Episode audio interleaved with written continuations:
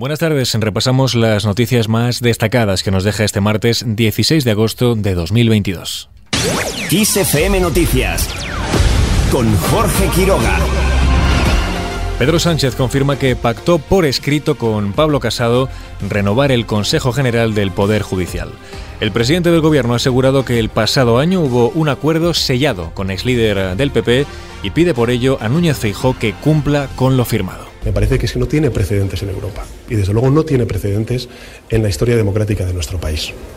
El Gobierno tiende la mano, estamos dispuestos mañana mismo a renovar el Consejo General del Poder Judicial conforme nos manda eh, la Constitución y la ley y lo que pido es que el Partido Popular, en fin, cumpla con la Constitución, con la ley y con los pactos que firma.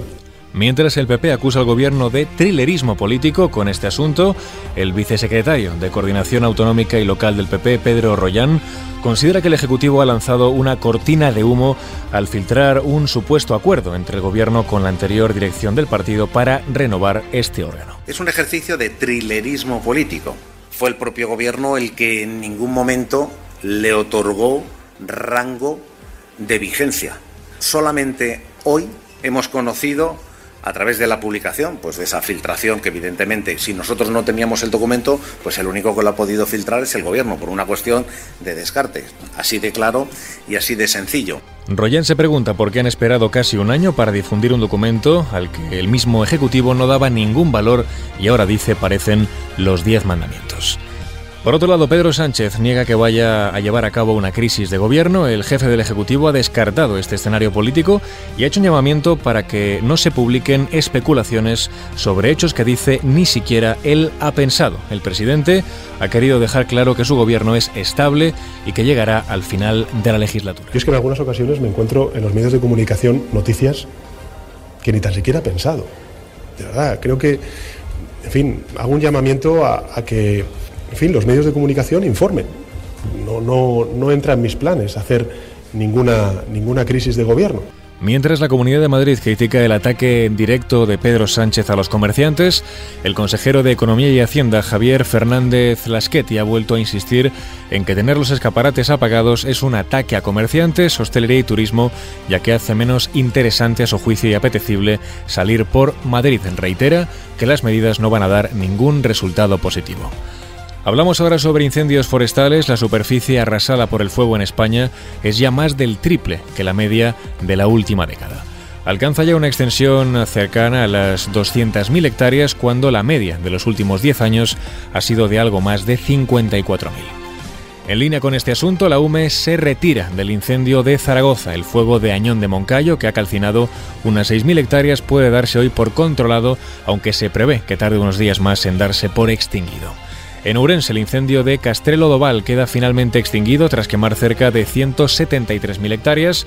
Ahora quedan cinco incendios por apagar en Galicia, dos en Lugo y tres en Ourense, con cerca de 2.340 hectáreas quemadas.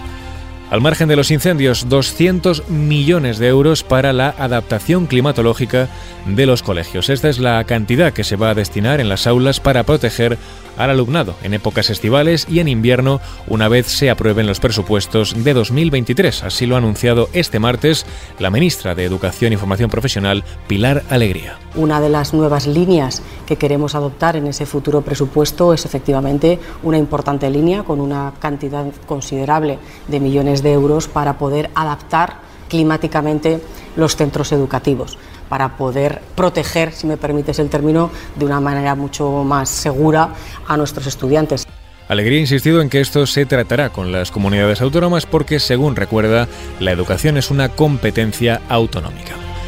Ya en clave internacional, Rusia reconoce que las explosiones en Crimea se debieron a un sabotaje. El Ministerio de Defensa ruso admite que la destrucción de un almacén militar provocó también el derrumbe de varias instalaciones civiles, incluyendo una línea de alto voltaje, la línea ferroviaria y varias viviendas. De momento, las autoridades rusas no han informado de víctimas en el siniestro.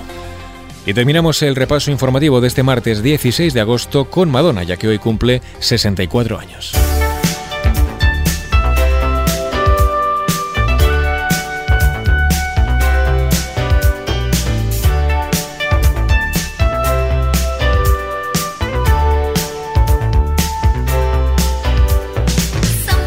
La artista de Michigan celebra hoy su aniversario y con motivo de esta fecha recordamos uno de los hitos de una carrera que tuvo su punto de inflexión en la canción Borderline cuando cambió la trayectoria de la música pop al consolidarse como su primer éxito top ten en 1984. Al fusionar el baile post-disco con el pop efervescente, Borderline resultó inesperado y fresco, una fórmula que pronto se convirtió en su firma. Madonna llevó los sonidos underground al mainstream, especializándose en las tendencias que se filtraron en los clubes de baile de la época. Cuando llegó ya a los albores de la era de MTV, aprovechó las posibilidades de los videoclips y fusionó lo sensual y lo elegante que le sirvieron para granjearse la reputación de provocadora y establecerse como un icono cultural. Con el aniversario de Madonna lo dejamos. Más información, como siempre, en los boletines de XFM.